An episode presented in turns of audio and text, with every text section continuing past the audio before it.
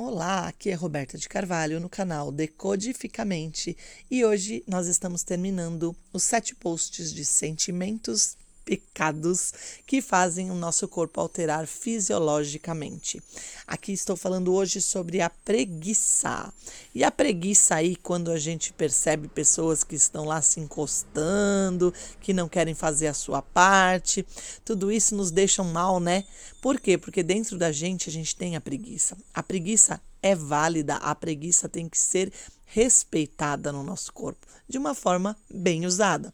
Porque quando mal usada, são pessoas que são negligentes, não se cuidam, não cuidam das coisas, elas deixam para lá, não dão valor para o que existe.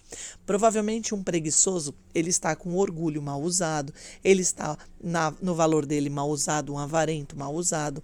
Provavelmente ele está com a ira mal usada, porque ele está achando que o mundo faz, tem que fazer por ele, porque ele não vai fazer, então ele está com a ira mal usada, dando culpa para tudo.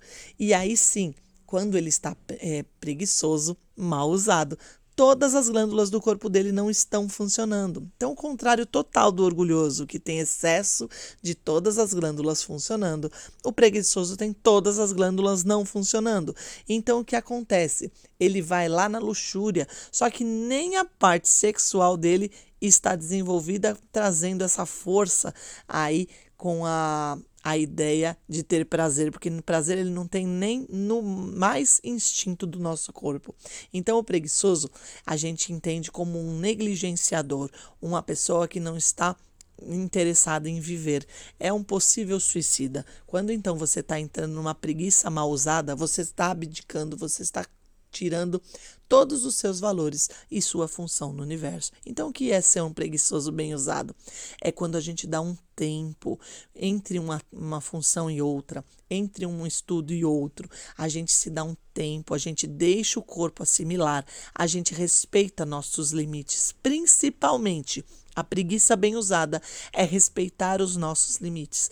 E quando a gente está no orgulho bem usado, que a gente sabe que nós somos essenciais dentro da nossa evolução e do estado evolucional que estamos, a gente se respeita. Então a gente é um preguiçoso bem usado. Vocês entenderam? Todos esses posts aqui foram para falar dos nossos sentimentos que causam alterações nas glândulas. E as glândulas são as que controlam nossa saúde do nosso corpo físico. Por isso que eu trouxe eles aqui para vocês entenderem. Se caso um desses ficou um pouquinho mal explicado, traz aqui as dúvidas no nosso canal tanto do YouTube quanto o site decodificamente.com.br ou o e-mail decodificamente@gmail.com. Lá vocês podem trazer suas dúvidas, sugestões, críticas. Eu estou aqui sempre aberta para trazer para vocês informações novas que a gente possa trocar para vocês entenderem melhor como funciona o mundo e fazer a correlação com tudo que você já conhece, tá bom? Um beijo grande no coração de vocês e até os próximos posts.